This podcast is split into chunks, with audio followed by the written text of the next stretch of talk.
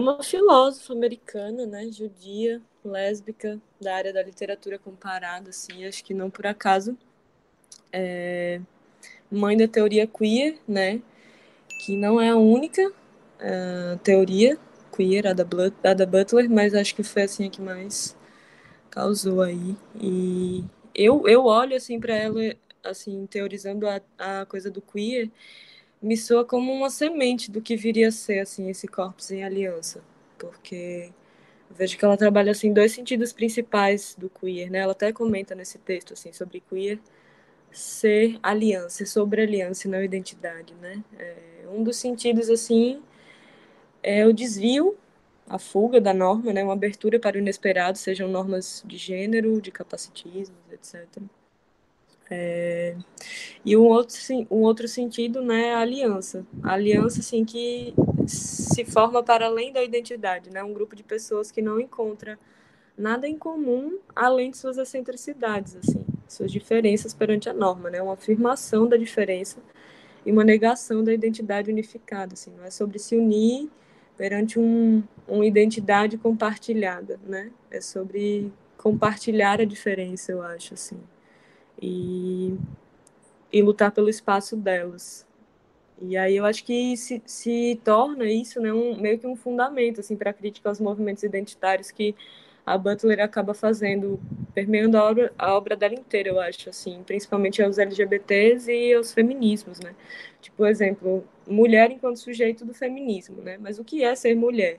Né? Que universalidade e estabilidade, assim, ontológica tem nessa identidade que ela pode ser partilhada por um grupo. E se for, né, assim, é, essa partilha identitária é suficiente para definir sujeitos inteiros, né? Aí que entra outro sujeito chave, outro conceito chave dela que é sujeito versus identidade, né? Assim, eu vejo é, que na compreensão dela, ela desconsidera a construção de um núcleo estável de identidade, né? Porque a identidade funciona unicamente como um dispositivo de reconhecimento social, né? Como uma estratégia. E aí, ou seja, né, a identidade é uma, uma categoria insuficiente para traduzir as necessidades políticas do sujeito que vive em suas vidas né, é, concreta e objetivamente, assim, na prática de, de corpos, né, que demandam exposições e, e, e, questões, né, materiais, como ela vai trazer dos espaços. E, e aí essa, essa coisa do sujeito né, é um sujeito que extrapola, assim, além de si e das suas fronteiras identitárias, né? A vida ultrapassa os limites necessários para o reconhecimento de uma dada identidade, né? Porque a nossa forma de vida depende de conexões com outras formas de vida muito além das que a gente pode reconhecer, né? E se o reconhecimento é a tal da identidade, então é insuficiente, né? Apesar de ser é uma chave importante, assim estratégica. E aí eu acho que entra a precariedade, né? E a interdependência, assim, que caminham juntas. É, essa, é essa condição de precariedade da vida, né? A vida depende de condições que a gente não escolhe, né? Mas que a gente partilha, assim, essa, esses buracos, assim, né? A questão é que esse sujeito ele se forma na medida em que ele se sujeita às relações de poder que ele constitui, né? Ela tem uma forte influência do Foucault, essa coisa de que enquanto humanos nós somos todos precários, porque para nos tornarmos sujeitos precisamos nos subordinar a essa teia de relacionamentos, né?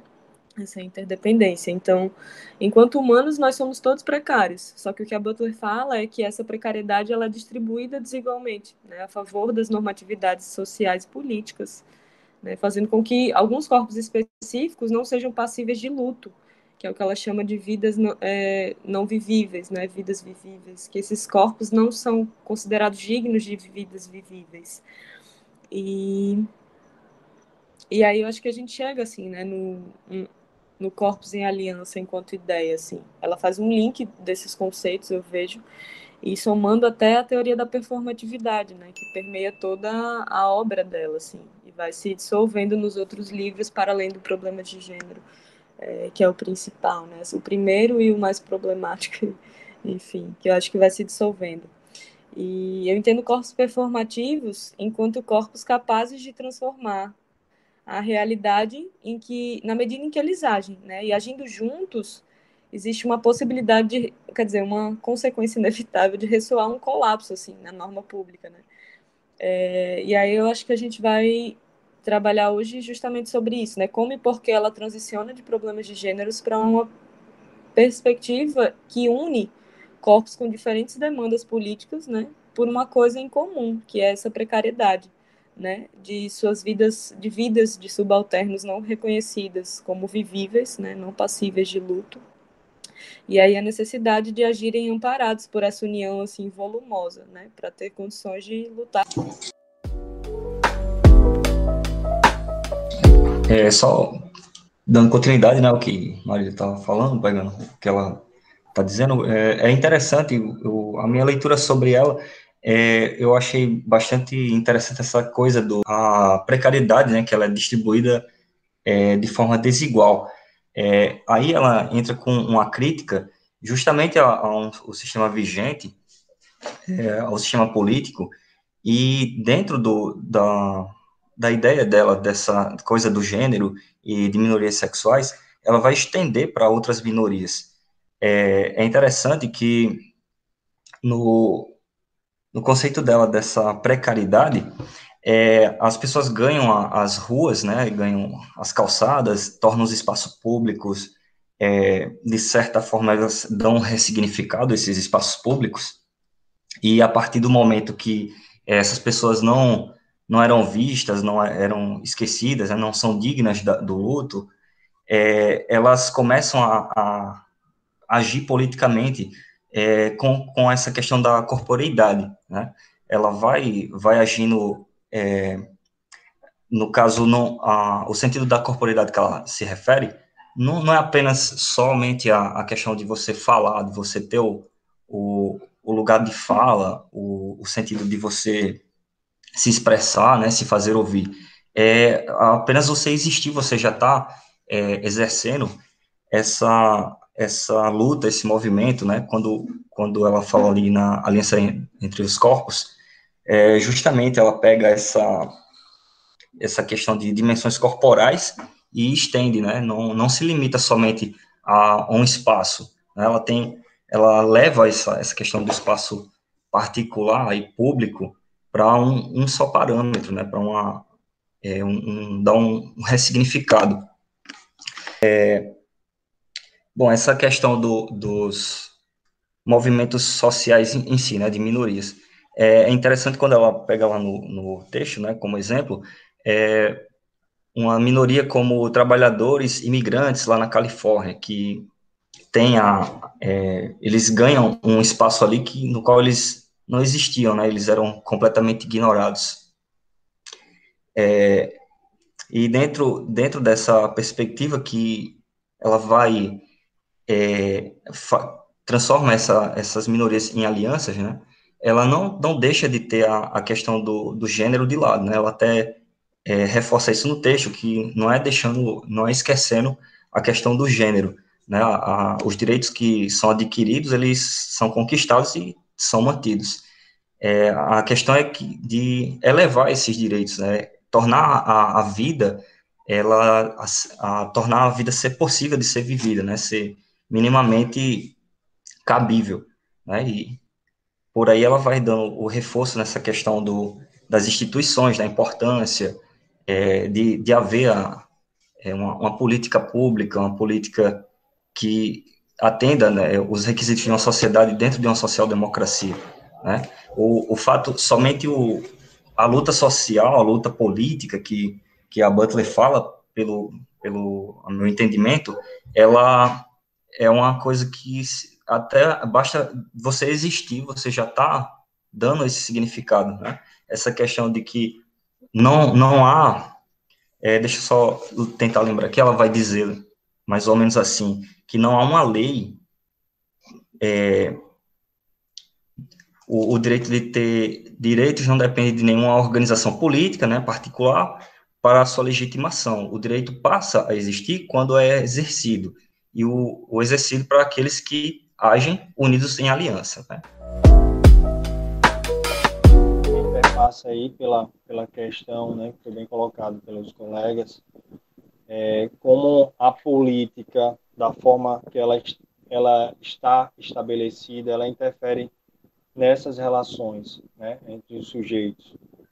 É, a gente tem o fato de que, é, no nosso atual contexto, muitas vezes, é, indivíduos que têm naturalmente é, estão numa, numa situação de vulnerabilidade social, né, em situações bem mais precárias, vamos dizer assim, são é, meio que coagidos a lutarem por uma vida né, que, de certa forma, é, eles são coagidos a não depender um do outro, mesmo em situação em que é natural que se dependa. Eu, eu, eu creio até que a, a Butler, ela, ela tem uma pegada muito voltada para a questão de que, assim, você não, não escolhe viver em sociedade. Você vive incondicionalmente em sociedade. Você depende incondicionalmente do outro. Né? E a política, a, a, as pessoas, elas, elas precisam entender isso. Então, os que são mais vulneráveis, naturalmente, por mais que você não esteja naquela situação do outro, mas naturalmente você deve se envolver com essas questões, uma vez que isso é viver em sociedade, uma vez que isso é, é ter uma visão autêntica né, da, da política em si, do que seria a política. E, e ela até faz um alerta em relação à, ideia de que o, o sistema, principalmente o neoliberalismo, né, como a gente é, sabe, a perspectiva voltada para o indivíduo, né? É aquele apelo direcionado ao indivíduo, ou seja, é, você é capaz, você deve buscar defender, de, de, é, você não depende de ninguém, é você por você mesmo, e, e esse individualismo ele quebra o movimento político, né? É, é, é, é, diferente, por exemplo, do, da, da social-democracia. Né? Na social-democracia, você ainda busca ali um estado de bem-estar social, que o neoliberalismo já caminha no sentido oposto. Né? A perspectiva neoliberal é, de fato, a atenção no indivíduo. E é, ele assume a responsabilidade pela própria vida. Mas lembrando que as vivências são desiguais. Né? Assim, as pessoas são desiguais. Ela, no sentido da, da forma que é posta no, no, neoliberalismo, é como se cada um tivesse dentro da sua realidade condição de viver, de buscar a sua vida como se fosse é, é, algo extremamente é, possível dentro, independente da realidade social da pessoa, né, da, da vulnerabilidade que ela se encontra. Então você é coagido a não depender de ninguém nem de mais nada. É você por você mesmo. Isso aí já é uma quebra né, na, na, no movimento, na, na questão da, da, política, dos interesses, né, da vida humana em sociedade, em que, gente, em que se busca a ideia de, de interesse público, né, de todos, né? E acho que é basicamente isso. Eu estava até, na verdade, endossei um pouco a, a aproveitei a oportunidade na fala de, de Anderson aí para entrar com essa questão, né?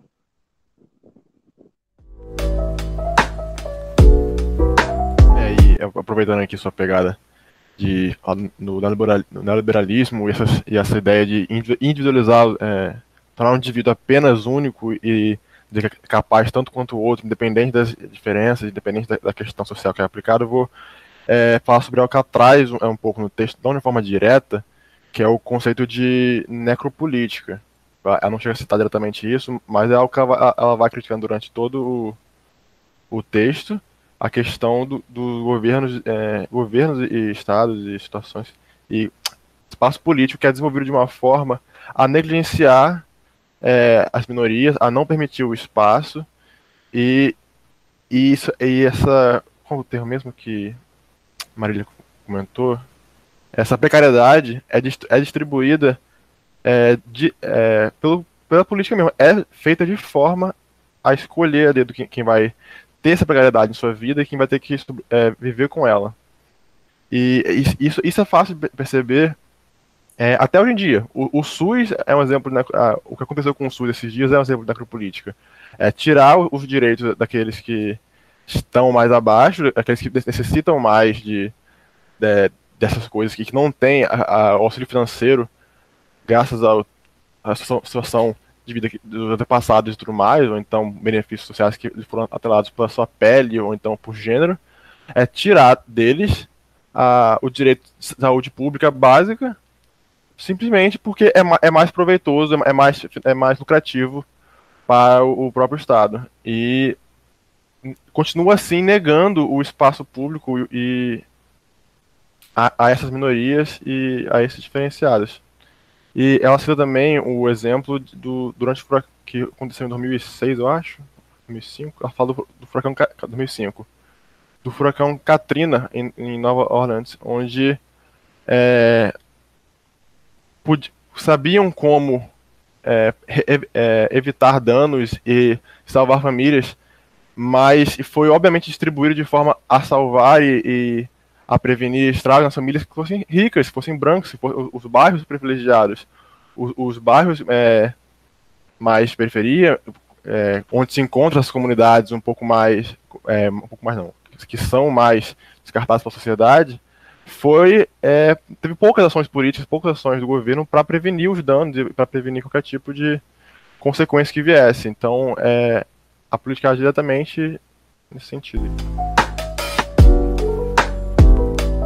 É, eu vou pegar o gancho assim do, do André, né, que falou sobre essa coisa de ser coagido, né, a existir de maneira independente, quando na verdade assim essa precariedade nos impele, né, ao, essa interdependência, né, assim de é, o que ela chama de ética de coabitação, né, assim essa coisa de não é simplesmente sobre corpos aliados, é sobre corpos que vivem juntos, né?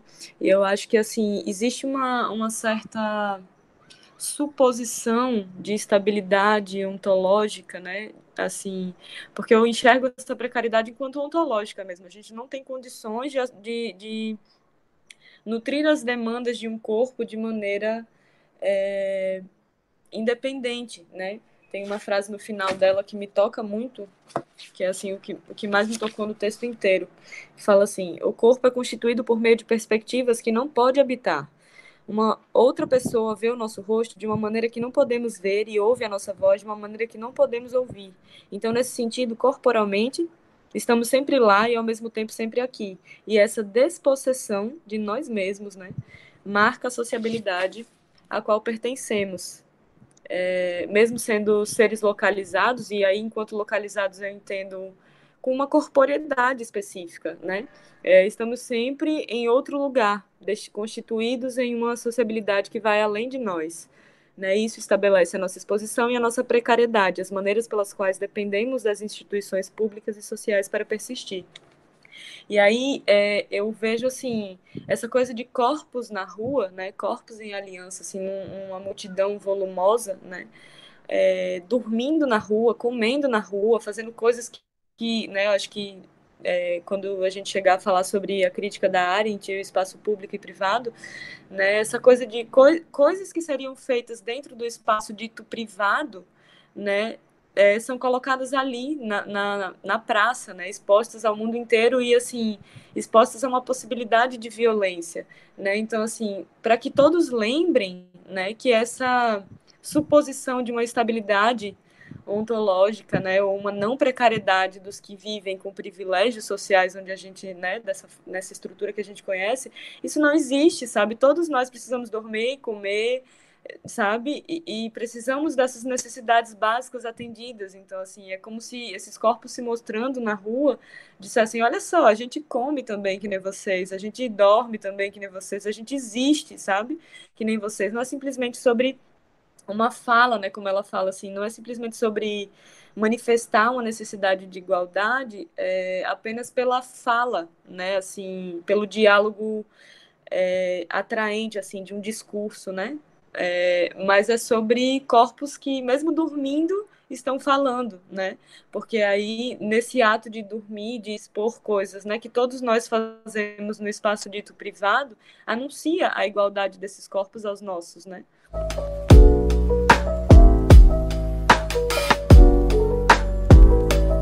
De, de, de espaço privado e espaço público, ela vai tirar toda da Arendt e não só isso, mas ela já, já começa ali, ela não indica na obra, mas ela eu percebi que ela usou também esses mesmos conceitos da Arendt quando ela fala de ação, né?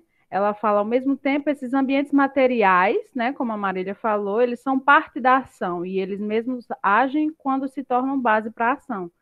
Isso se, se é que é como aquela questão da chave, né, que a gente comentou antes. É, é necessário, são necessárias algumas chaves para sair abrindo certas partes do texto para a gente entender bem o que, é que ela está falando. É, ela pega aqui o conceito de ação da Arendt, né? Que a Arendt ela, ela divide o labor, o trabalho e a ação. E a ação ela seria não, não teria essa dependência de nenhum material, nenhum espaço. Ela seria mais sobre a essência humana. Mas aí é, e, e, já o trabalho não, o trabalho é sobre outras pessoas, né? Como, como somos esse, esse ser social, nós sempre fazemos algo para outras pessoas, todo trabalho é para outras pessoas. Então, isso, isso que é, ela fala sobre, sobre a ação é justamente a essência humana, é aquilo que nos, nos diferencia de um animal, né? Porque um animal ele consegue se organizar em, em sociedades, né, em grupos, que por pura sobrevivência, né? Nós não. Nós nos reunimos e fazemos pelo outro, e, e, isso que fazemos, que nos torna únicos, é a ação. Esse é o conceito da Arendt que a, a, a, a Butler ela já inicia aí, mesmo sem, né, sem anunciar. E depois ela vai aprofundando ainda para a questão da polis. É, onde ela chega sobre, sobre o espaço público, o espaço privado, né, que pela configuração grega, digamos assim, e também romana, né, de, de, pelo que a, a Butler fala, existe essa diferenciação, né, é, pela condição humana da Arendt, né, existe essa diferenciação da, da vida pública e da vida privada, essa é a configuração grega, e que é como se nós, dois, nós fôssemos dois seres. Nós temos o nosso ser privado e nosso ser público. Nós somos dois seres diferentes. Então, aquele espaço público ali é onde os homens se reúnem e fazem algo para o futuro daquela sociedade. E o espaço privado é, é todo o resto da vida pessoal dessas pessoas. São, são coisas que é como se elas não se misturassem, né? Como se como eu disse, como se fossem duas pessoas diferentes. Só que aí a Butler fala assim, mas e as pessoas que estão à margem? O que, que acontece com essas pessoas? As pessoas na é, verdadeira precariedade, né? Pessoas que não, não, elas não lutam apenas é, por um trabalho, elas lutam para existir. Né? Então, elas não existem socialmente, elas não estão no espaço público, né? São, são questões que ela traz, porque ela se ela pega emprestado alguns conceitos da Arendt e ao mesmo tempo ela critica por causa disso, por causa dessa diferenciação.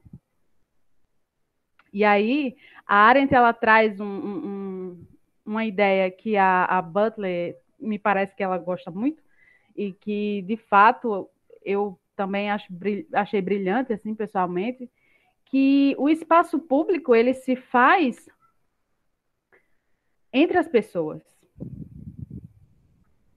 Né? Não existe simplesmente um espaço físico que exista lá porque ele é público. Não. Esse espaço só é público quando eu me reúno com você e com você e com você. E nós fazemos que ele exista, esse espaço público, né? É, é nessa nossa atividade que nós fazemos com que ele seja público. Então, é, é entre as pessoas. O espaço público está entre as pessoas e não apenas no físico. Isso é, é, é um, um, uma ideia que eu achei brilhante, assim, e que a Butler destaca bastante. Porém, é, ela logo depois acaba problematizando, porque existe também o, o, o espaço físico, né?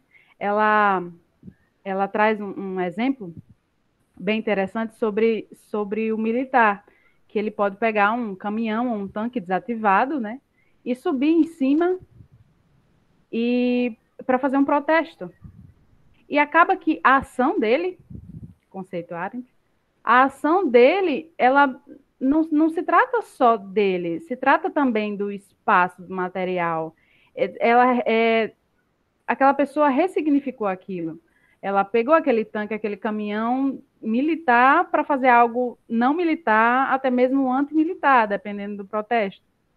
Então, esse exemplo assim é, é, é bem marcante, porque ela mostra que é, toda essa ação e todo esse espaço público não é só entre um e outro. Então, é, é, é meio que um dilema. A gente luta por um espaço público, porém a gente tem que ressignificar todos esses espaços. Né? Re ressignificar a rua, a praça, a casa, não é espaço privado. Né? Não, não, não pode ter essa diferenciação da pessoa privada e a pessoa pública. Se tanta gente na precariedade, sua existência privada, digamos assim, já é a pública, porque existir já é resistência. Né? A Butler ela, ela acaba trazendo, inclusive, exemplos de onde países, eu acho que é a Turquia, que ser transexual é um crime. Então, não precisa essa pessoa estar reunida com outras para fazer aquele espaço público para fazer política, né? Ela existe, ela já está fazendo política porque ela está resistindo, né? Contra uma lei que é contra o próprio ser inteiro. Não, não, não, não tem uma parte daquilo. Queria pegar um gancho da Lili, que ela gostou muito da coisa do espaço entre corpos, né? Eu estou viajando muito nesse termo também. E principalmente quando ela fala sobre. É, seria mais fácil dizer que seria. É, é como se estivesse sendo feita uma reivindicação em um espaço público, mas não é bem sobre em um espaço público, é sobre. É, reivindicar um determinado como público, né? Porque e aí é que entra essa chave de a necessidade de um espaço localizado, material, né? Mas sobre como se refuncionaliza ele no momento em que se, se põe nele, né? É, porque se um espaço, né? Ele está ele está entre corpos, né? Que corpos são esses? Eu acho que essa é a questão, né? Assim, da luta pelos, pelos subalternos, assim, porque ela fala em um dado momento, no caso das assembleias públicas, vemos como, com bastante clareza a luta sobre o que vai ser o espaço público, mas também uma luta igualmente fundamental sobre como os corpos vão ser suportados no mundo, né? E aí eu me pergunto assim, que condições fazem desse espaço público, né? Assim, que pessoas estão ali fazendo esse espaço de público, né? Tornando ele público. Quem de fato circula nesse espaço e e o chama de público, né? A que grupo de corpos esse espaço está sendo está sendo suporte, né? Para que grupos de, de corpos? E, e a que grupo esse espaço dito político não está sendo suporte, né? E, e aí a questão de onde estão esses corpos que não estão sendo suportados por esse espaço dito como público. Eu queria já ter feito um gancho desde a fala anterior da Marília, que ela tinha falado, né, introduzido sobre o corpo e a linguagem corporal. É, porque para eu antes eu tinha já estudado um pouco sobre corpo na questão da biopolítica de Foucault, mas nunca tão incisivo como a Butler coloca o corpo, né, como é, as, é, performativo e de expressão. É, a comunicação corporal para Butler vai além da linguagem, vai além da fala, como a Marília mesmo tinha falado, né? A performance é uma forma de linguagem, o corpo em si, o ato, né, o seu próprio gênero já diz muito sobre você, já fala sobre você. Às vezes até mesmo é, os nossos estereótipos já nos julgam primeiro, né, antes do nosso caráter. E essa questão do aparecimento dos corpos, onde esses corpos aparecem, né, é, que ela vai falar também trazer como referência a Arendt, que a Arendt já falava, né, que quando a gente aparece, a gente aparece para alguém, a gente precisa de um outro para se expressar. A gente precisa ser visto, né? O nosso corpo deve ser enxergado e o nosso som deve ser ouvido. Só que uma crítica que Butler vai fazer é que nem sempre esses corpos, eles são ouvidos, né? Nem sempre esses corpos, eles são vistos, que entra a questão da precariedade também já discutido e debatido antes. Na página 99, é, Butler fala: o corpo pode aparecer e significar de maneiras que contestam a maneira como ele fala, ou mesmo contesta a fala com seu exemplo paradigmático que a Marília deu exemplo também de um morador de rua, né? Que ele está ali nas suas necessidades básicas, só que exposto para todo mundo, mostrando que ele não tem uma moradia, mas mesmo assim ele é um ser humano. Isso também eu posso trazer como. Acho que eu vou botar o vídeo aqui para ver se. Também posso trazer como um exemplo a questão do, das ocupações, né? Por exemplo, quando a gente ocupa uma reitoria e a gente transforma aquela reitoria, né, que é um espaço público, mas entre aspas também é um espaço privado, e a gente tem as nossas necessidades ali naquele campo, naquele espaço ocupado, né? A gente escova os dentes no banheiro em que, sei lá, um funcionário público está utilizando, a gente dorme naquele espaço onde não deveria ser mais é, ocupado, certa, certa hora da noite. Só o fato da gente estar ali se posicionando, né, já fala, já mostra a nossa algum ideal, algum motivo aquelas pessoas têm que ter para estar ali. Ou então, quando a gente está num movimento nas ruas, né? Vai fazer um protesto nas ruas. Muitas vezes a câmera passa por cima, mostrando a quantidade de pessoas. Nem sempre eles entrevistam todo mundo, porque nem tem como entrevistar todo mundo, que não daria tempo, né? E às vezes ele seleciona a quem entrevistar.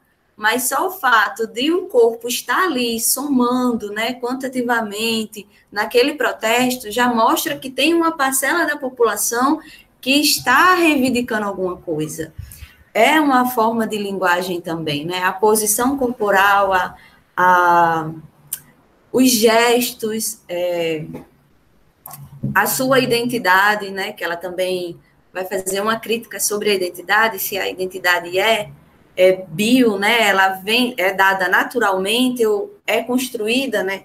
Socialmente. Enquanto a gente tiver essa ideia de que a identidade ela é uma coisa natural, a gente sempre vai ficar refém de uma venda que vai impossibilitar a gente de abrir o horizonte para que, que saiba que aquilo dali é construído e pode ser ressignificado. É, ela diz também que os corpos, para além da, da, de atos políticos, né, de políticas de minorias, porque eles reivindicam igualdade, né? A reivindicação da igualdade não é apenas falada ou escrita, mas é feita principalmente quando os corpos aparecem juntos.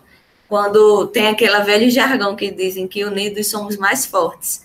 E é isso aí, o corpo em multidão, né? O corpo em multidão, ele, ele tem um poder muito grande e é capaz de transformar muitas coisas, né? Algumas vezes o simples ato, que ela vai na página 101, que a Marília tinha trazido como exemplo, que ela fala, né? Algumas vezes o simples ato de dormir ali na praça foi a mais eloquente declaração política. É, finalizo aqui rapidinho para dar tempo para mais pessoas falar, qualquer coisa eu volto de novo. Deu para ouvir direitinho, que está sem fone? Tá.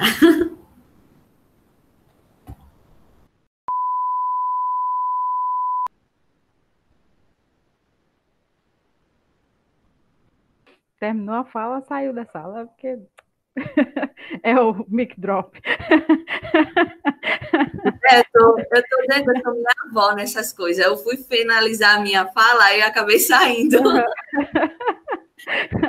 mic drop. Como eu digo, todos nós estamos aprendendo coisas novas nessa história de educação, de ensino remoto, porque é tudo tão esdrúxulo, tudo tão novo. Quem, quem nunca, né? De vez em quando vai lá aqui, tá. É, quem, quem, chamada. Você fecha o navegador sem querer. E mesmo distante, estamos corporalmente aprendendo. Sim, com certeza. Ela, falar aí, ela fala aí sobre o, o, o espaço virtual também, né? Não se limita só ao físico.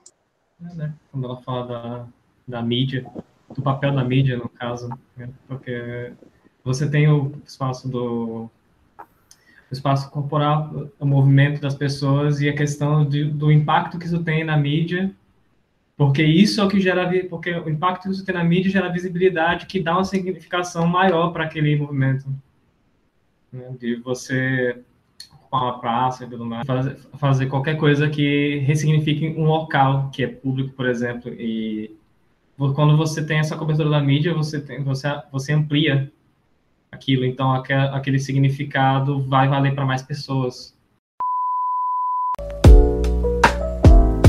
Ah, importante, só um, um complemento do texto em relação ao que a Kevin falou, porque ela diz assim, que eu acho é interessante ser lembrado, que ela diz assim, mas por hora deixe-me dizer que se a atribuição de direitos para um grupo é instrumentalizada para privar outro grupo de prerrogativas básicas, então o grupo que tem essas prerrogativas está certamente obrigado a recusar os termos nos quais o reconhecimento político legal e os direitos estão sendo dados. E aí depois ela ainda explica, né? Eu não estou falando aqui para a gente negar o que a gente conquistou, não é sobre isso. Mas se um grupo ele está recebendo direitos básicos e outro não, a gente só está é, reafirmando, né, é, reassegurando, digamos assim, a, uma desigualdade, né? Se eu ganho direito e você não, e eu fico na minha, eu estou reafirmando essa desigualdade, né? Então ela diz, não é que você precise negar simplesmente os direitos que você conquistou, é, assim, não desfrutar, né? Mas é preciso que, que, que a gente é, faça com que isso seja igual. E não é, é, eu tenho a impressão de que nesse texto ela, ela em alguns momentos, ela está falando como, como, como se dissesse assim, a gente está criando uma forma para essas pessoas se encaixarem, para elas terem direitos. Mas é necessário que os direitos hajam para vivências diversas. Eu tenho a impressão que ela, ela, apesar dela não falar isso diretamente, eu tenho a impressão que é isso que ela está dizendo aqui. Porque mesmo que a gente não tenha, não, não esteja, se eu estou numa situação de rua e eu não estou é, numa situação pública, né, juntando minha voz numa multidão, mas eu estou aqui existindo, a minha existência ela pode não se encaixar em certa forma mas eu tenho direito à existência mesmo assim, né? Então, são vivências diversas que, que, que, que devem ser garantidas, a, não, não mantidas daquela forma desigual, né? É uma vivência que precisa ser garantida para todo mundo, independente da pessoa encaixar no do que está conveniente numa sociedade ou no que a gente entende, né? Por essa sociedade, essa, essa política ou não. E aí ela, eh, eu acho que tem uma frase aqui que, que meio que dá uma conclusão nisso, que ela fala que o direito passa a existir quando é exercido e exercido por aqueles que agem unidos em aliança. Né? Se essa, essa aliança é necessária para que haja mudança nesses grupos em precariedade. Precariedade não só financeira, né, mas como o Anderson falou, precariedade ontológica mesmo precariedade de existir, precariedade de existir como se é, entendeu? Se, se não há essa aliança de eu precisar garantir não só o direito para mim, mas o direito para mim e para pessoas em precariedade, que, que se faz mais importante, é, o direito não existe para ninguém. Que tem muito a ver também com o que ela é, havia afirmado antes, né, acho que na página 79, sobre a questão do, da complexidade que é o eu né, em si. É um eu que envolve um, um entrelaçamento, acho que é um eu mais nós, porque existe um, uma, uma questão que é que passa, que vai além do que eu considere como, por exemplo, é, o indivíduo, né? Assim, eu por si só me basto, como certos pensamentos aí, até certas perspectivas políticas, né? Mas se esquece que existe uma complexidade, porque existe uma posição em que eu não posso estar, mas que é importante para o meu reconhecimento, né? É que é meu auto-reconhecimento, inclusive, que é a posição do outro, né? Então, é, neste espaço eu não posso estar, mas eu preciso do outro também para me reconhecer. Eu acho que é, essa questão de, de, criar mesmo uma identidade, né, a questão do movimento é, político em si, ele não pode jamais acontecer por um indivíduo, mas sim por um grupo de indivíduos, por, por pessoas, né, por, por pessoas que se reconhecem, mesmo estando em posições diferentes, muitas vezes, é, de precariedade, mas que para que haja esse, esse, esse movimento, para que haja política de forma é, em que todos possam viver, né? e assim você, como a gente falou anteriormente, não você não escolhe viver com o outro, você vive com o outro. Né? Existe uma coabitação aí incondicional. Né? Então, é, naturalmente, é, a melhor forma de se viver quando se há uma coabitação é, incondicional é a, aliança. É você buscar uma aliança. É, eu, eu, creio que, que ela, ela siga nessa perspectiva, né, pelo que eu tenho visto aqui, mesmo havendo condições desigual, é, desiguais né, de vivências, de vivências, mas a, a melhor forma é buscar uma situação de igualdade. E, inclusive, a gente vê que ela, ela critica, em, pelo menos em algumas partes texto, né, voltando para a perspectiva neoliberal, porque exatamente ela quebra com isso, né? A, a, perspectiva neoliberal ela vai exatamente de encontro a essa ideia de, de, distribuição igualitária dos bens públicos, por exemplo. A gente sabe que existe uma perspectiva de, de privatização, né? De, de, privatizar certos espaços, de, de meio que criar barreiras a certa participação dos indivíduos em determinados espaços. E isso vai de encontro a essa perspectiva é, em que se busca essa certa, é, que é próprio da política mesmo, né, acesso a, aos espaços. Né? O acesso aos espaços é próprio da, da política, da democracia, né, do, do, do movimento democrático. É dar essa esse livre acesso, né, perspectiva mais igualitária.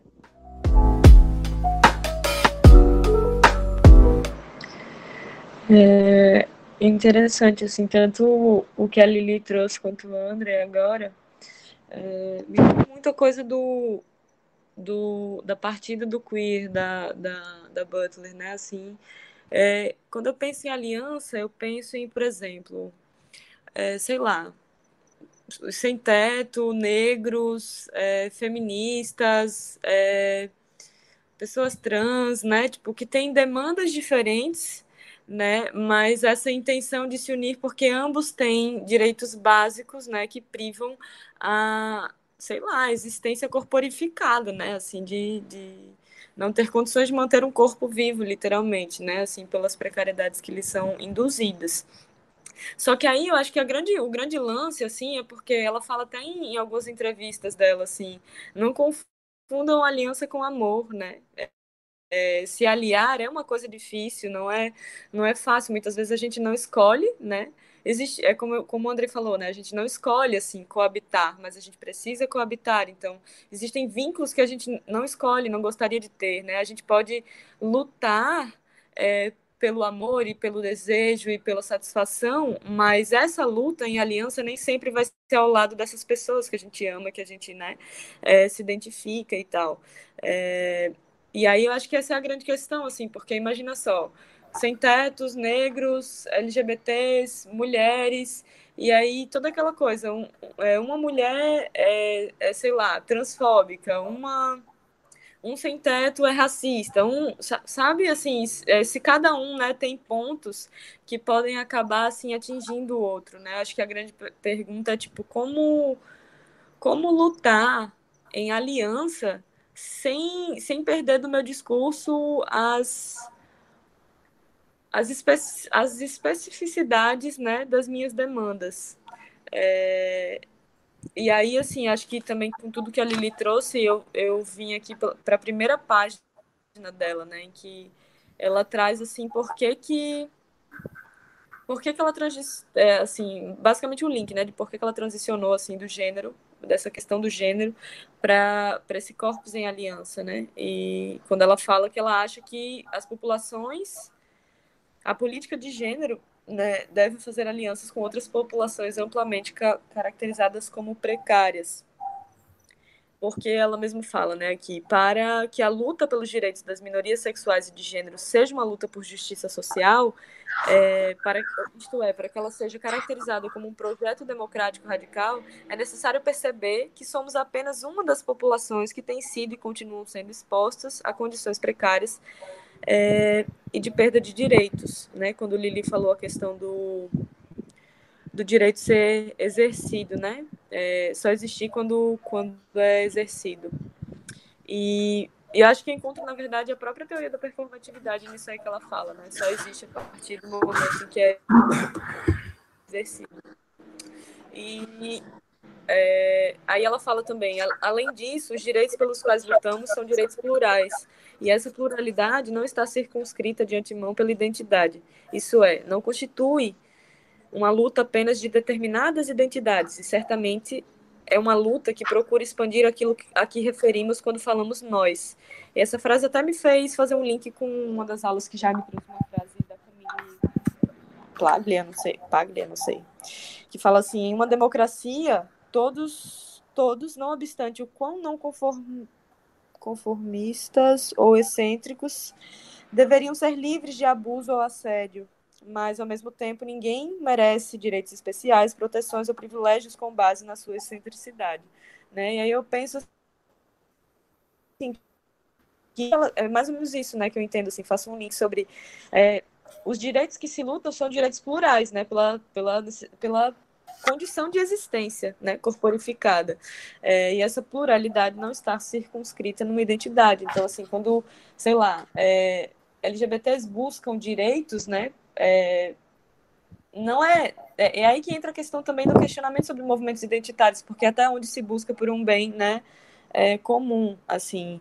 É, é comum. Quando eles buscam essa, essa, essa reivindicação, né? Não é sobre por eles serem LGBT, eles merecem isso. É porque, por eles serem pessoas, quanto aos que não são. Por eles serem pessoas tão quanto os que não são LGBTs e têm acesso a esses direitos, é por isso que eles merecem também né, esses direitos. Acho que isso me lembra justamente que essa questão que eu tinha colocado no começo da, da minha impressão né, sobre a Butler, da temática da interseccionalidade, mesmo que ela não fale especificamente nesse termo, mas você tem a, a ideia de você tem vários, uh, vários grupos, que você tem um sistema que oprime esses grupos. Então, a ideia não é simplesmente segmentar, a ideia é justamente não segmentar uh, esses grupos, mas, mas encarar esses grupos minorizados, por assim dizer, né? Você tem a questão de mulheres, você tem a questão de, de operários, uh, de negros, e assim vai. E você tem esses grupos é, cada, claro, cada um deles tem uma pauta, tem suas lutas, tem suas, é, tem suas questões a serem trabalhadas. Mas a partir do momento que você enxerga que todos eles são grupos que são minorizados e você enxerga, ok, se você está num grupo que está sendo oprimido do mesmo jeito que eu, isso significa que é, a gente está mais ou menos no mesmo barco, então nada me impede, por exemplo, é, beleza, vou lutar, na, vou, vou apoiar a tua luta, por exemplo, mesmo porque apoiar a sua luta envolve apoiar a minha, consequentemente, e a de, to, de todas as pessoas que estão, que estão nesse grupo minorizado. E daí a importância que não que seja uma coisa necessariamente fácil, né? É, como a Maria comentou, de é, por exemplo, você tem o caso de, mulher, de uma mulher que é homofóbica e você tem, ou então uma mulher que é transfóbica. E aí, como é que faz? Mas, assim, é, é o jeito. Não tem muito para onde correr.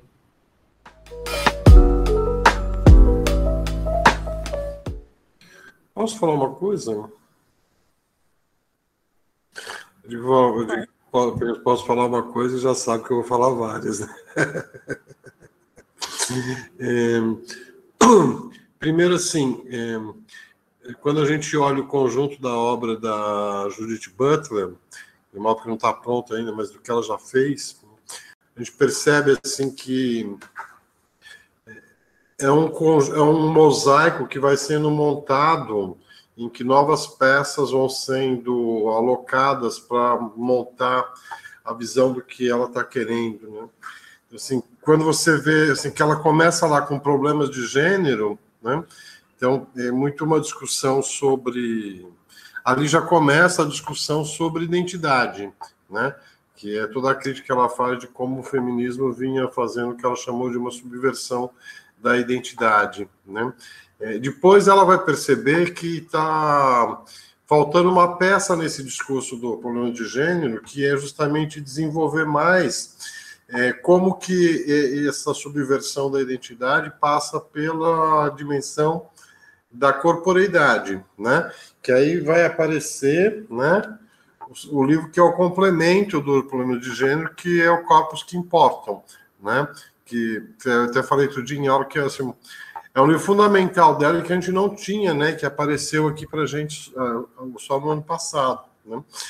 E assim, então ela vem com a ideia da subversão da identidade, depois ela vai mostrar como que isso passa por uma ressignificação da própria ideia de corporeidade, né?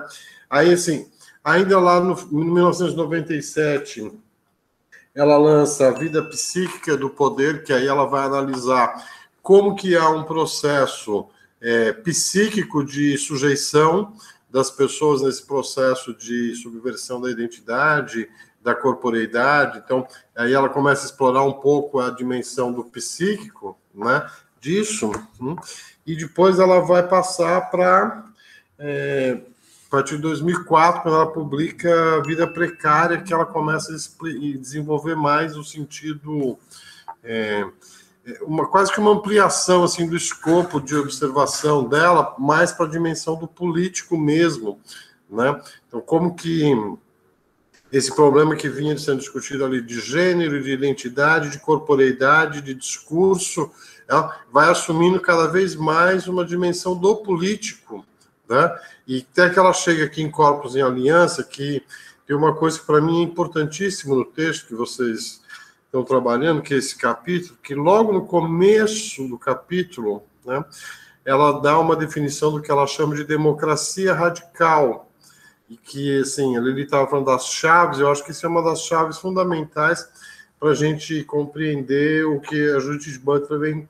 produzindo nos últimos tempos. Né?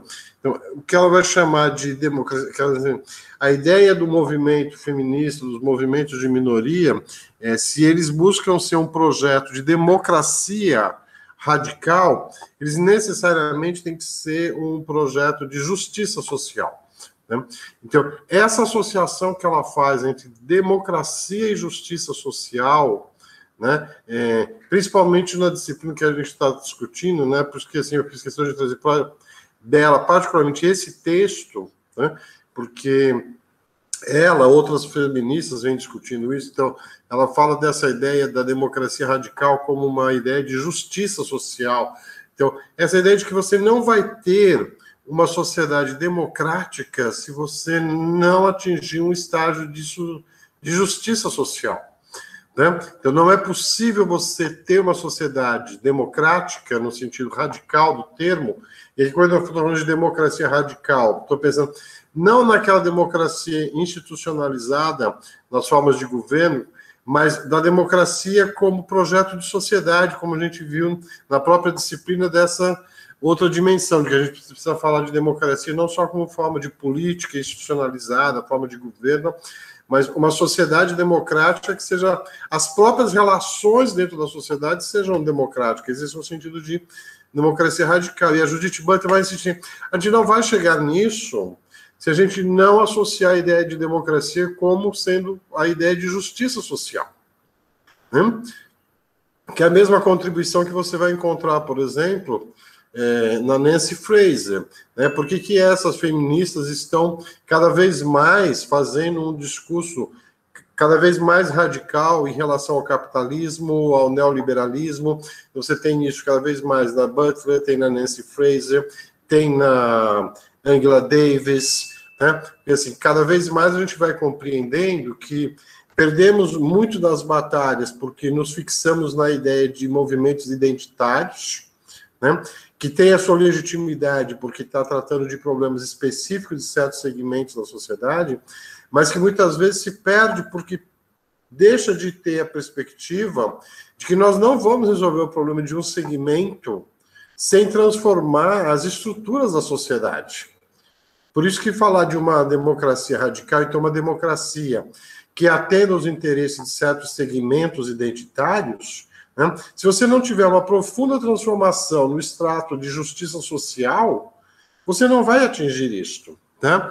Quer dizer, uma coisa que a gente já conversa nesse grupo desde semestre passado e os últimos dois semestres que a gente vem discutindo filosofia, gênero, então, assim, como é possível você pensar em garantir direitos a grupos como, por exemplo, grupo de mulheres, gays, de negros, numa sociedade capitalista, né? que é uma sociedade que preza eminentemente pela desigualdade então, como é que você consegue conciliar essas coisas, tá? Então, assim, é, lutar, e aí, né, é, tem uma passagem do texto dela que eu acho que reforça bem essa ideia da democracia radical como justiça social, que quando ela vai falar na página 90, que ela vai falar sobre direitos. Eu acho fantástica a frase dela, quer dizer, ah, o direito de ter direito não depende de nenhuma organização política particular para a sua legitimação. Né? É, o direito passa a existir quando é exercido. Né? E como é que a gente exerce o direito? Né? Então, isso me lembra o sociólogo brasileiro que faleceu, acho que ano passado, Chico de Oliveira, né, que desenvolveu um conceito muito importante, que era o conceito de cidadania ativa. Assim, eu não posso falar de direitos, eu não posso falar de cidadania se eu não entender isso como uma ação. Então, o que ele vai chamar de cidadania ativa. Onde é que eu exerço a cidadania? Não é no discurso. Né? A cidadania, para ser cidadania, ela precisa estar em exercício, né? em exercício público, né? no exercício do espaço político. Então, precisa ser o que o, Chico de Oliveira chamava de é, cidadania ativa. Né, e que a Judith Butler vai dizer que né, o, o, direito só existe se ele é exercido. Então, se eu não posso falar de direito no abstrato. Direito é uma coisa que a gente busca e você só pode falar que você tem direito quando efetivamente. Então, pegar um exemplo bem tosco. Qual é o, é, o direito à moradia? Tá? Ora, eu só vou poder dizer que eu tenho direito à moradia se eu tiver a moradia, efetivamente. Né? E a moradia aqui não pode ser simplesmente é, um, uma lona estendida na beira da estrada num assentamento que está buscando é, moradia. Né? Quando eu de fato conseguir a moradia e a moradia de qualidade, aí eu posso dizer que eu estou tendo o exercício do direito pelo qual é, eu tanto buscava, né? E aí vem então, assim, como é que a gente busca é, esses direitos, né? Como é que a gente faz para que essa cidadania seja uma cidadania ativa. E vem toda essa discussão dela do espaço público, é, de como que os corpos ocupam esses espaços, tal. E o Curoni falou, mas eu acho que é importante reforçar o que ela fala sobre é, o papel que a mídia tem nesse processo de ocupação do espaço, né? Assim, a mídia não apenas reporta uma cena, ela constrói a cena, né? E assim, como a visibilidade do que está acontecendo, né? tem uma importância muito grande. Então, é, de novo, uma coisa que a gente vem falando do sujeito linguisticamente competente do Habermas, que não basta ser sujeito capaz de falar, e precisa ter capaz de veicular e de fazer o seu discurso aparecer. Então, a gente viu muito isso, todo o processo do golpe de 2016, tudo o que aconteceu de 2013 para diante, quanto que a mídia fez a cena política ser a cena política que era. Né? Então é aquela coisa assim, quando você pega uma manifestação na Avenida Paulista, em São Paulo, ou uma manifestação aqui na BR, saindo do shopping, vindo para a BR, né? como a Kevin falou, tem muita coisa acontecendo ali. Né? Algumas pessoas vão ser entrevistadas, outras não. Né? Algumas imagens vão aparecer, e essas imagens que aparecerem vão constituir efetivamente a cena.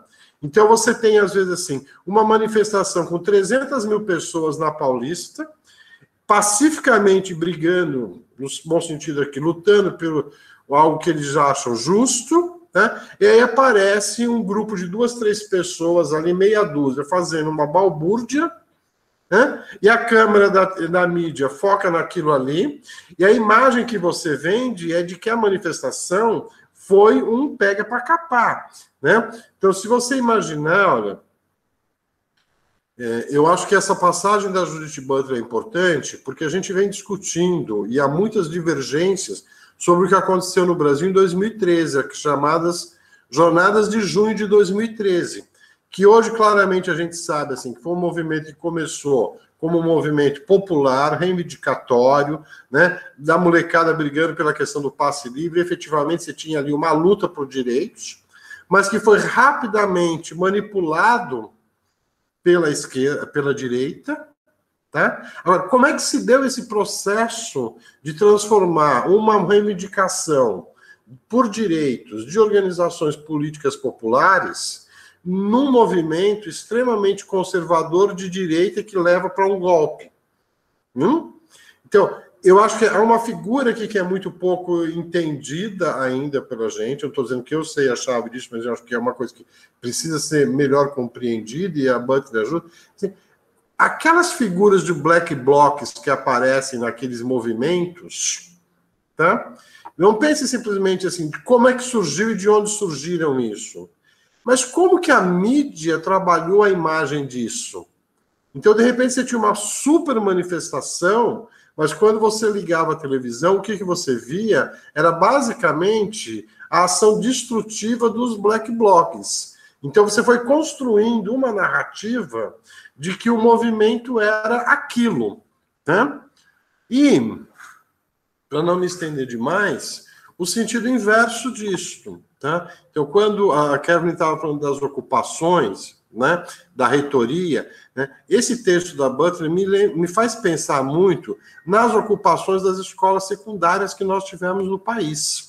Né? Lembra aquele processo que a gente passou um ano com as ocupações em São Paulo, no Rio, em Minas, aqui em Natal, a gente teve ocupações das escolas, etc. Né? Então, quando ela estava falando ali da Praça Tahrir, no Egito, ela, uma passagem que ela mostra assim, tem uma assim, como que os direitos que estavam sendo reivindicados estavam se manifestando na própria forma de organização das pessoas ali. Então, como é que você organiza os corpos, manifesta que tipo de sociedade você está reivindicando. Isso a gente viu nas ocupações das escolas. Então, você chegava na escola, os estudantes, ao ocupar a escola, eles estavam mostrando que tipo de escola eles queriam.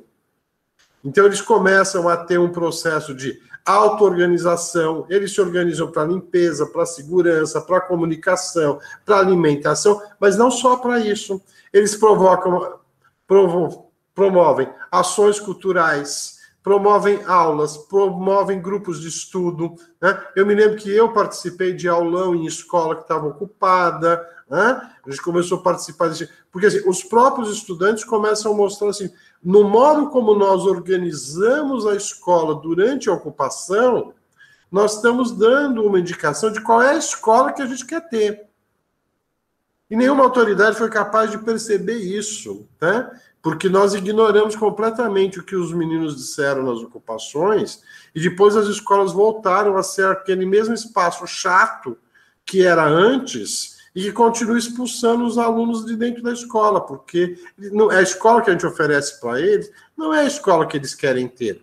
Né? E eles mostraram para a gente que escola eles queriam como? Com corpos reunidos politicamente. Né? Então, a ocupação da escola era um ato político que se fazia corporalmente, coletivamente e mostrando que tipo de sociedade a gente queria, né? Como a gente não consegue absorver isso tudo que está sendo colocado, né? Então, assim, eu acho que esse texto da Judith Butler é legal justamente porque ele nos ajuda a compreender muito do que a gente está vivenciando, né? Mesmo. Né? Enfim. É isso. Eu gosto muito de uma passagem que ela fala da, de, dessa contestação, né, de, de como o Estado está conseguindo, no caso não conseguindo, né, fazer valer vários dos nossos direitos.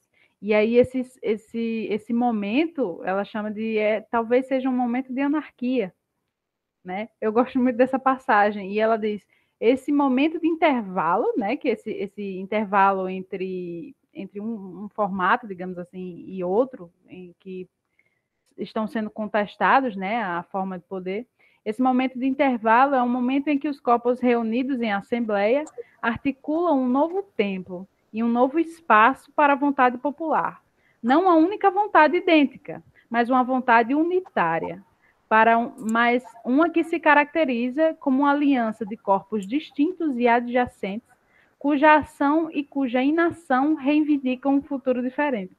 Eu gostei bastante assim dessa, dessa passagem, porque ela dá uma, uma, É como se fosse um panorama geral assim da questão da, da, da democracia, né? Uma, uma conclusão, é um, uma chamada, digamos assim, é,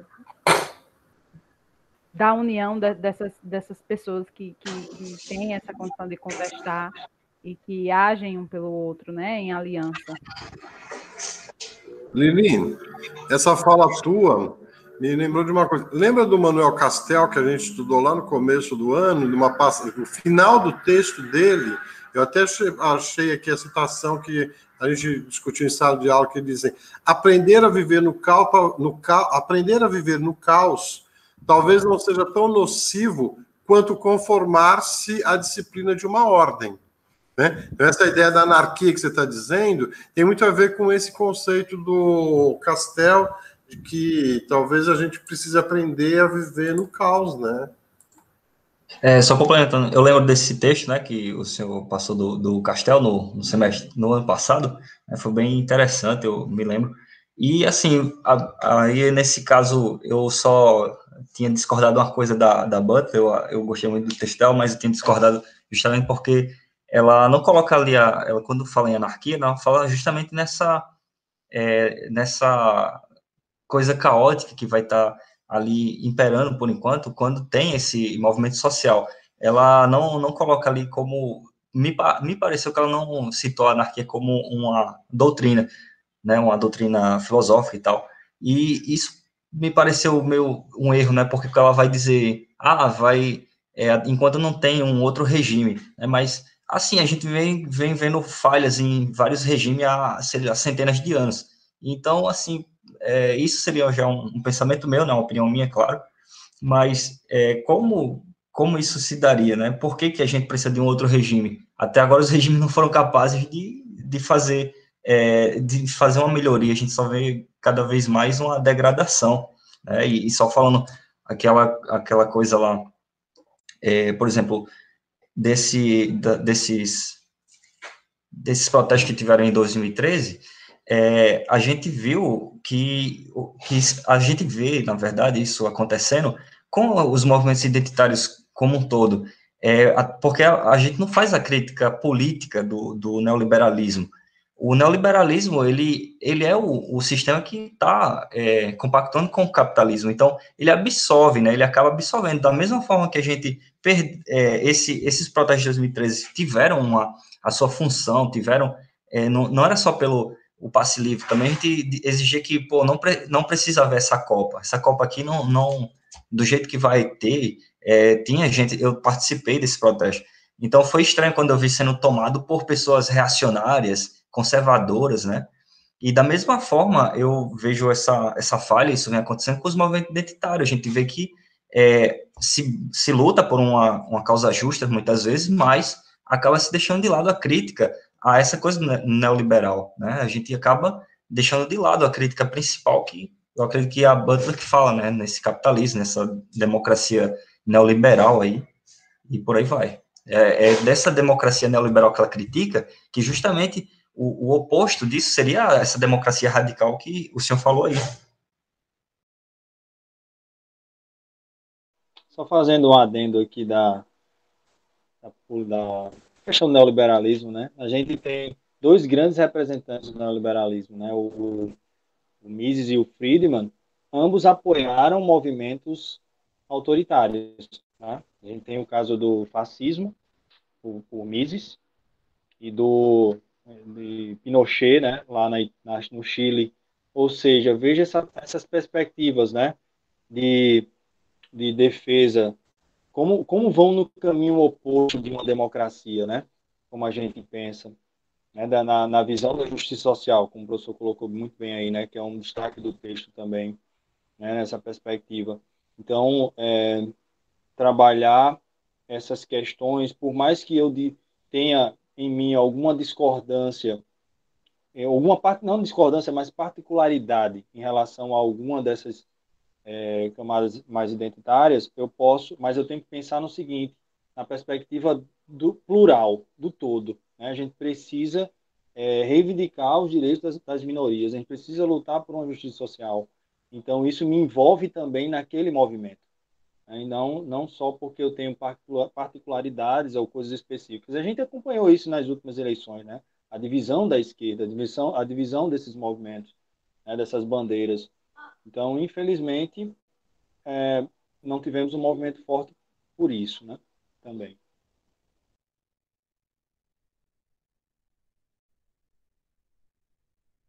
Isso acaba trazendo o que o André falou bem no início, né? Que é essa essa crença, digamos assim, né, essa lavagem cerebral de que a gente tem que agir por nós mesmos, né? Como se tivesse a Butler fala que é como se tivesse uma força que que, que impedisse de, de a interdependência, né?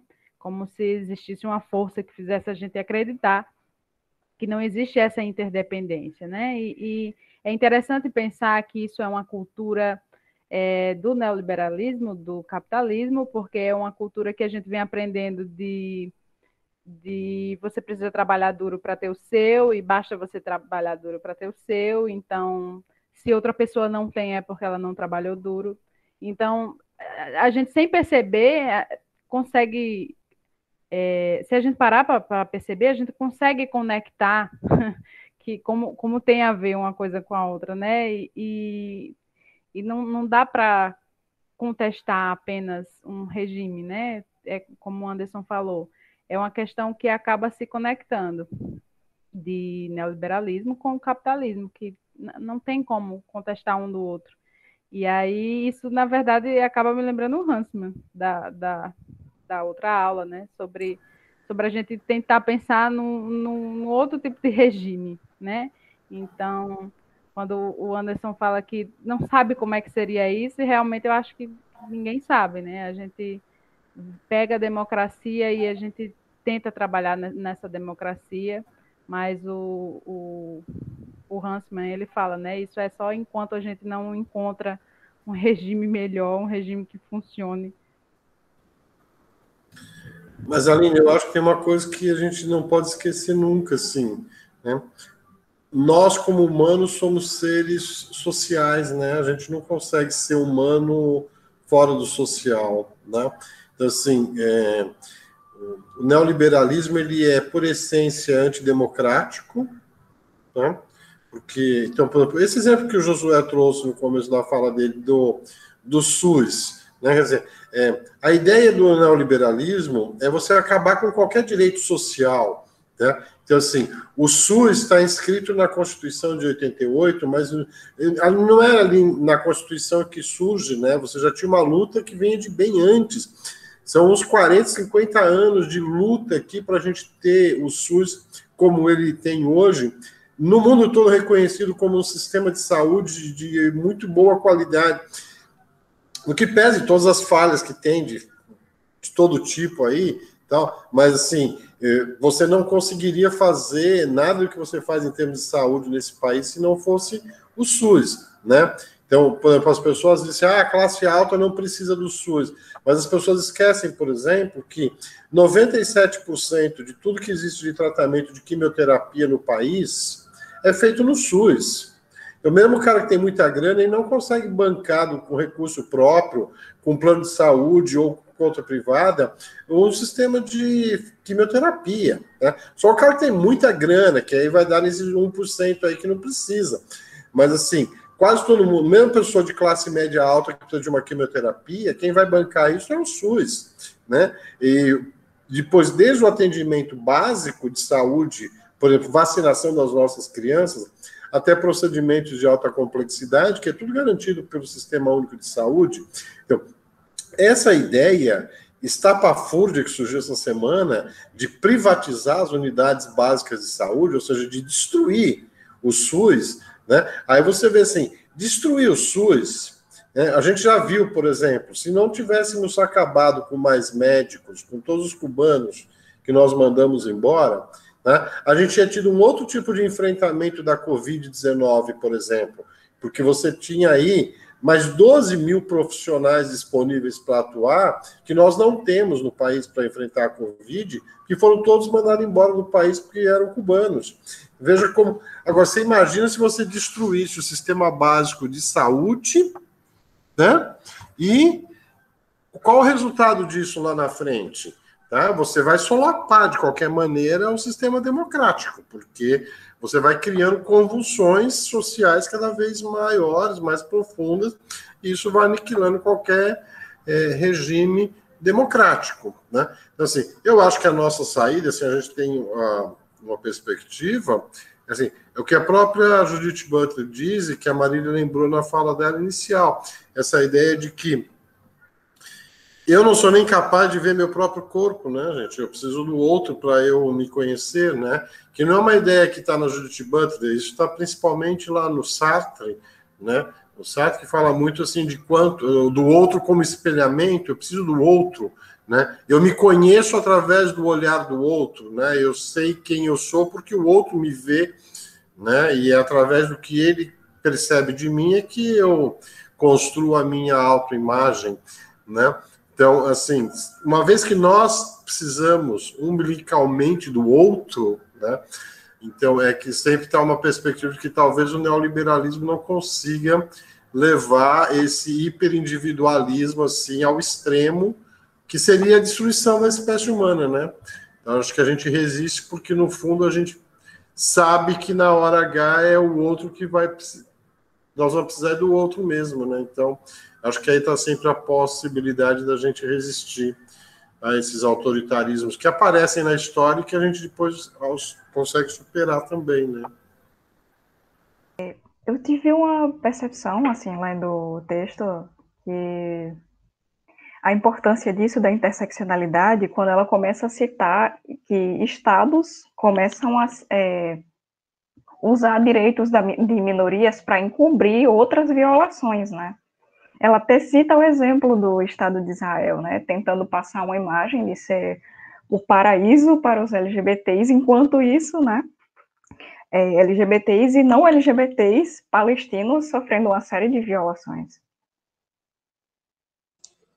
É, tu falou isso aí, Joyce, eu lembrei que daquela exemplo também que ela cita da França, né, que às vezes você, tipo assim, ela faz aquele, eu fiquei até bem confuso debater com o pessoal no grupo aí, que é justamente ela faz uma crítica a esse essa coisa, esse paradoxo que lá na França, por exemplo, é, em, em virtude do, das leis do país, né, fala sobre aquele, a questão do véu, né, que é, é, proibido usar, tem que mostrar o rosto, porque é um direito da, supostamente das mulheres, né, uma coisa é, no público ela precisa é, mostrar o rosto, não pode estar coberta, mas daí também fere a, a liberdade religiosa, né, a, da minoria religiosa lá do, é, do, das mulheres muçulmanas.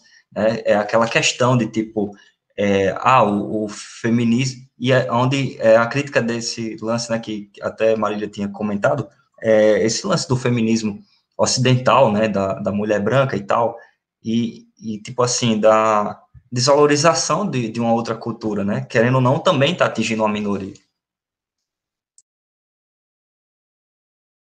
Que é, essa, que é justamente essa coisa do tipo, a premissa, né, que é tirar, remover uma opressão sobre um gênero, mas você faz isso através de um mecanismo que oprime do mesmo jeito, né?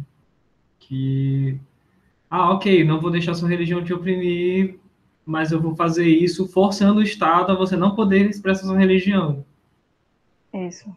Tem até um grupo que eu acho que é RAWA o, o nome, a sigla, que é de mulheres afegãs e mulheres que lutam, né, por direitos, são feministas, né, dessa área do Afeganistão. E uma das coisas que eu lembro de ter lido numa entrevista é que elas falavam que o problema maior da mulher afegã não é a burca, sabe? Tem coisas muito mais sérias que as pessoas não veem, né? Se atende mais à coisa do visual, né? Do, do véu, e não veem que tem uma série de outras coisas que elas estão lutando. Né? Pois é, né? Prioridades. Né? Assim, só, a, só a ideia de castração sexual, né, de que a menina, quando nasce, tem o clitóris cortado, é, assim, você já está cortando a possibilidade de prazer, né, ou pelo menos uma fonte rica de prazer da mulher. Então, só isso é. A burca perto disso é irrisório, né? Se for pensar. Claro que a burca também é um problema, mas se você for pensar, por exemplo, é, o uso da burca como um elemento externo e a molestação do próprio corpo né, é bem mais gritante, né, a violação do direito da mulher aí, eu acho. E eu acho que, que acaba trazendo a questão da França, né? Acaba trazendo a mulher para uma, uma posição de é, visibilidade é, excessiva, digamos assim, porque a gente, nenhum de nós aqui tem como imaginar, né? Se colocar assim, mas a gente tenta, e eu, por exemplo, eu, eu fui evangélica, imagina quando eu era criança, e aí imagina naquele tempo que eu, que eu tinha, que eu cresci dentro de uma igreja, imagina colocarem outra roupa em mim quando eu tinha certas crenças. Então, é, é, é colocar você assim no debaixo do, dos holofotes, assim, de uma forma então, é, é, é, mais, é mais provável que você vá apenas trazer, trazer mal-estar com aquilo do que qualquer outra coisa, sabe? Então, não só a liberdade religiosa, mas é, é expor, assim, né? coloca a, o sofrimento dela nos holofotes, assim, desnecessários.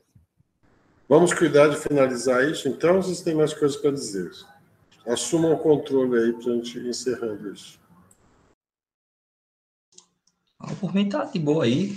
Foi produtivo aí, foi bastante é, interessante aí para a gente continuar sempre estudando sobre é, todo, todo esse, esses filósofos aí. acredito que é importante para a gente mesmo, né, para entender todo o contexto político, saber fazer uma crítica, uma análise seguir adiante. Né? Acho que esse tipo de leitura é muito importante, especialmente é, tem a parte de ser uma coisa que, tipo assim, é, ah, beleza, você tem a questão do, de ser um autor e tudo mais, né, do, do contexto de, que tem, de quem escreve, e tem, e tem também a questão do, que é, assim, é um assunto bem atual, né, uh, a gente está brigando por isso, a gente está vendo isso na nossa porta, então, a gente passou por um golpe há pouquíssimo tempo, tá todo mundo ok com isso até hoje, né, então a gente está dando de cara com um monte de tentativa de política autoritária, batendo de frente, ou só abaixando a cabeça. Então, é bacana que pelo menos dá, dá para ver, ei, o processo é esse aqui, sabe? Se ligue. É importante pensar nessa, nessa todo essa, esse desenvolvimento do texto da da Butler não é uma obra que um negócio ali que aconteceu só na França, um negócio que aconteceu nos Estados Unidos, né? é, que está acontecendo, inclusive, né, um movimento tão, tão forte que está sofrendo tanto como o BLM, mas aqui na nossa porta, não, não é olhar para fora, é olhar para nossa porta mesmo, né, estudar uma obra de, desse, desse, dessa magnitude, digamos assim, dessa, nesse tocante, é, sem, sem pensar né, no nosso jardim, na nossa grama, é, é dispensar nossa, nossa, não sei, maioridade racional, assim. é, porque cadê nossa aliança, né, no final das contas, diante de tanto autoritarismo? Quais são os espaços públicos que a gente está tomando? Quais são os espaços que a gente está contestando se são públicos, se são privados, o que são ou deixam de ser? Nós tivemos um golpe em 2016, estamos em 2020 e ainda não conseguimos superar, né? Os bolivianos tiveram um golpe ainda pior em 2019 e já acabaram com a história, né, gente?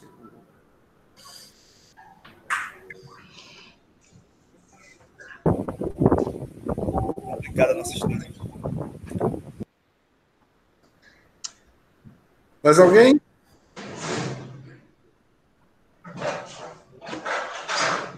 Eu vou dar por encerrado esse debate, então. Gostei, achei, foi bem legal.